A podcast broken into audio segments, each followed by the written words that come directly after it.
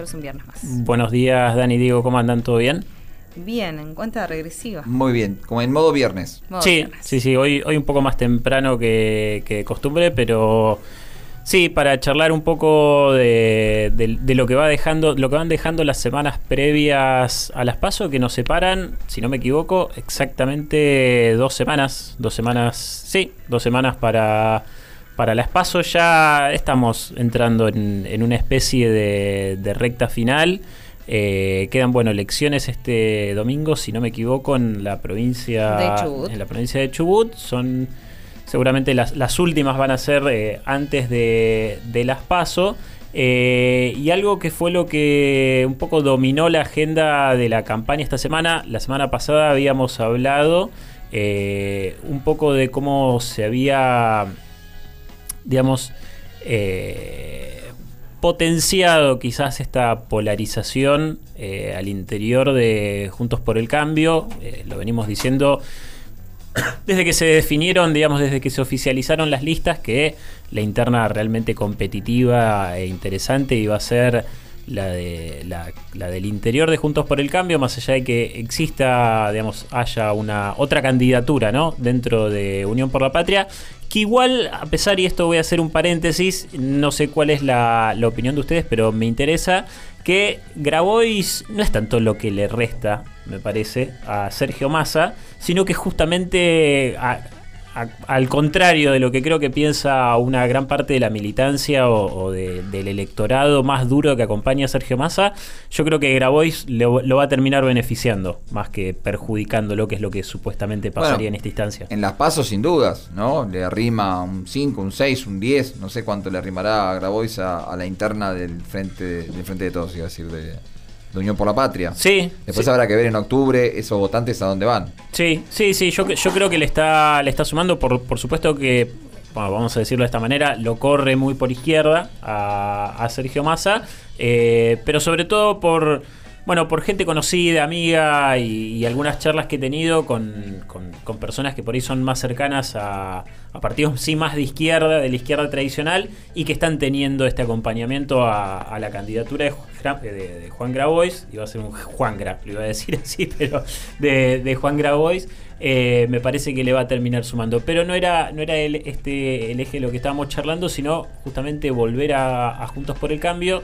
Comentábamos la semana pasada esta, esta polarización que está llevando cada vez más adelante eh, Patricia Bullrich con respecto a Horacio Rodríguez Larreta y algo de lo que charlábamos justamente fuera del aire tiene que ver con lo que predominó la, la- la- la agenda esta semana que tiene que ver con eh, una especie de recuerdo o memorias del pasado, ¿no? De, de lo que fue la crisis del 2001, eh, algo que, de lo que se volvió a hablar, eh, sobre todo por algunas declaraciones que tuvo, que tuvo Patricia Bullrich, y me hace pensar también, eh, no tengo todavía una respuesta, pero sí muchas veces se dice, bueno, la gente termina o no termina votando con el bolsillo, con la economía. Bueno, lo que sobre lo que se habló esta semana en la campaña, por supuesto que tiene que ver con, con el bolsillo, con la economía, pero sobre todo con el Fondo Monetario Internacional.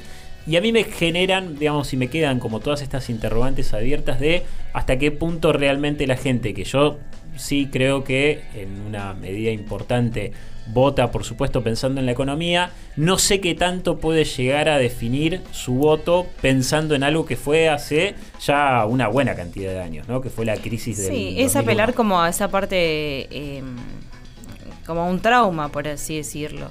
Este, pa- para muchos argentinos que cuando le dicen el 2001 todos tienen como por ahí eh, experiencias que se repiten, entonces como que volver a, a, a trabajar sobre un discurso en base a que existe una posibilidad de que eso se repita ahí, viene a ser una jugada que ya se hizo eh, anteriormente, pero con este caso, con este tinte en particular de que estamos en proceso de internas todavía.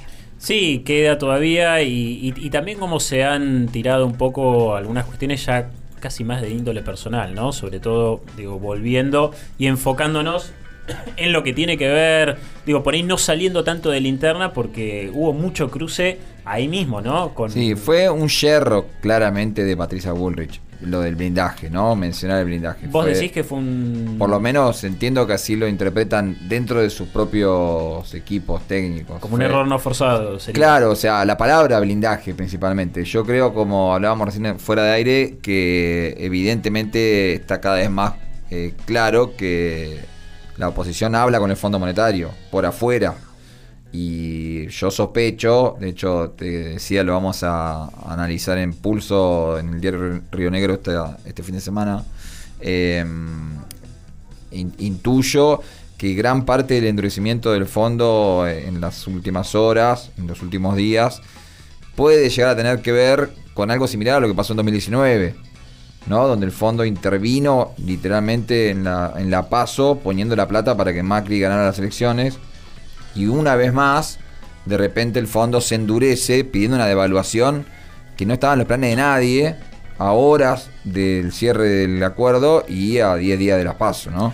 Que inevitablemente va a tener impacto en los precios. Sí, sí. O sea, complica la gestión económica, claramente fue un- una zancadilla, digamos, Sí. del fondo al gobierno, eh, justo cuando se sabe que los economistas de la oposición eh, habían llamado al fondo, esto que comentó Massa en algún momento en un acto, y este yerro de Patricia Bullrich un poco...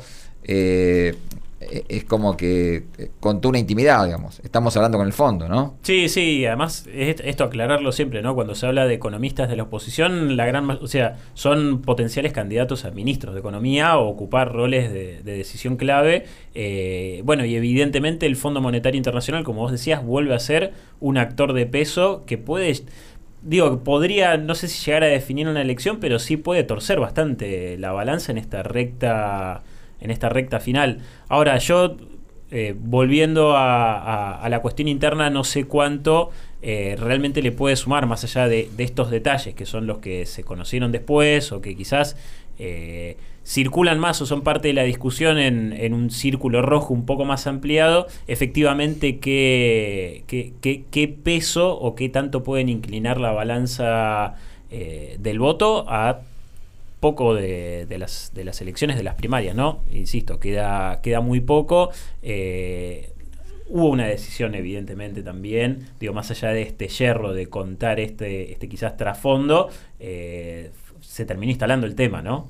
Eh, y no sé Sí. qué tanto va a terminar favoreciendo, siendo, digamos, sabiendo también, como lo hemos hablado en, en los espacios anteriores, que hay una diferencia muy mínima entre Patricia Bullrich y Horacio Rodríguez. Bueno, vos sabés que en- en base a esto que decís, justo estoy viendo acá, eh, esto lo, lo vi ayer y lo estaba buscando a ver si lo encontraba para conversarlo juntos.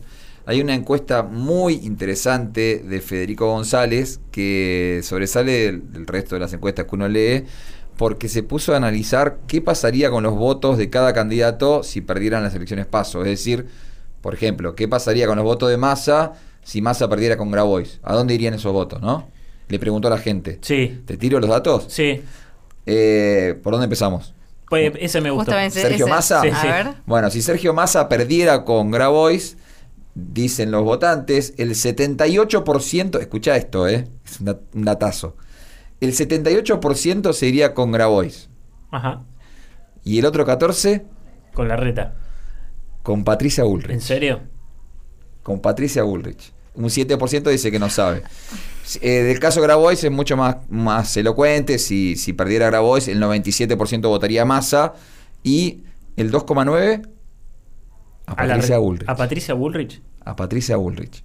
Sorprende, ¿eh? porque hay una cosa de, de- en el aire de que Patricia Bullrich le gana la elección en las encuestas a, a la reta, que sorprende, porque después en las provincias, lo mismo que Milei, Sí. eh, eh, como que en las provincias no, no tiene cuerpo, no tiene, no logra eh, un, un conjunto de, de- de- no, no hay, no hay una un acompañamiento, ¿no? Digo, de- Sí. sacan 5%, 10%, ¿no? Sí, no hay, no, no hay una sustancia que creo que lo- los, digamos, las dos cosas que va a terminar de definir de alguna manera, digamos, además de quién es, eh, digamos, de la, de la distribución del electorado de alguna manera, es si efectivamente lo que pesa es la figura de Patricia Bullrich y la figura de Javier Milei. Bueno, te cuento, de Horacio Rodríguez Larreta, los votantes. La figura, perdón, me refiero al nombre en la boleta específicamente, o sea, en Sí, eso en lo entiendo. Sí, que es lo que le dijo Milei a, a Eguía acá en Neuquén. No Claro. estaba mi nombre en la boleta, ¿no?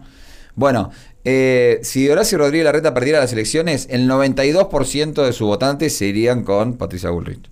¿El Y- 92? Sí, o sea, eh, eh, Larreta, eh, los votantes de Larreta son orgánicos, ¿no? Votan juntos por el cambio. Y eso que veníamos Eh, pensando Pensé casi que- lo contrario. Sí. Bueno, y el, el- el dato saliente está del otro lado. Si Patricia Bullrich perdiera las elecciones, el 34% de sus votantes votaría a Sergio Massa. No. Horacio Rodríguez Ah, Horacio Larreta. Rodríguez Larreta. Y el 58% de sus votantes preferiría a Decime que es Sergio Massa. Javier Milei. ¿Massa no es el favorito entonces? O sea, si Patricia Bullrich pierde con Larreta, el 58% de sus votantes, la mitad más uno y un poquito más, se va con Milei. Entonces, atenti la elección de octubre, ¿no? Pásame después esa. No, no, no la había visto todavía. Es interesante porque eh, en líneas generales venimos hablando casi siempre lo contrario. Sobre Sí. todo asociar Eh, la reta con masa. Sí. Rossi igual dijo que habían aumentado de manera considerable la intención de voto en el interior del país en los últimos días. Sí, Y es es- muy interesante porque justamente eh, eh, tira al fleje de donde estábamos todos mirando, ¿no? ¿Qué pasará después con los votantes el día después de las pasos? Porque las pasos van a ser todo un tema, pero una vez que las pasos terminen, ¿a dónde van los votantes de cada espacio? Evidentemente los espacios no logran ser orgánicos. Sí.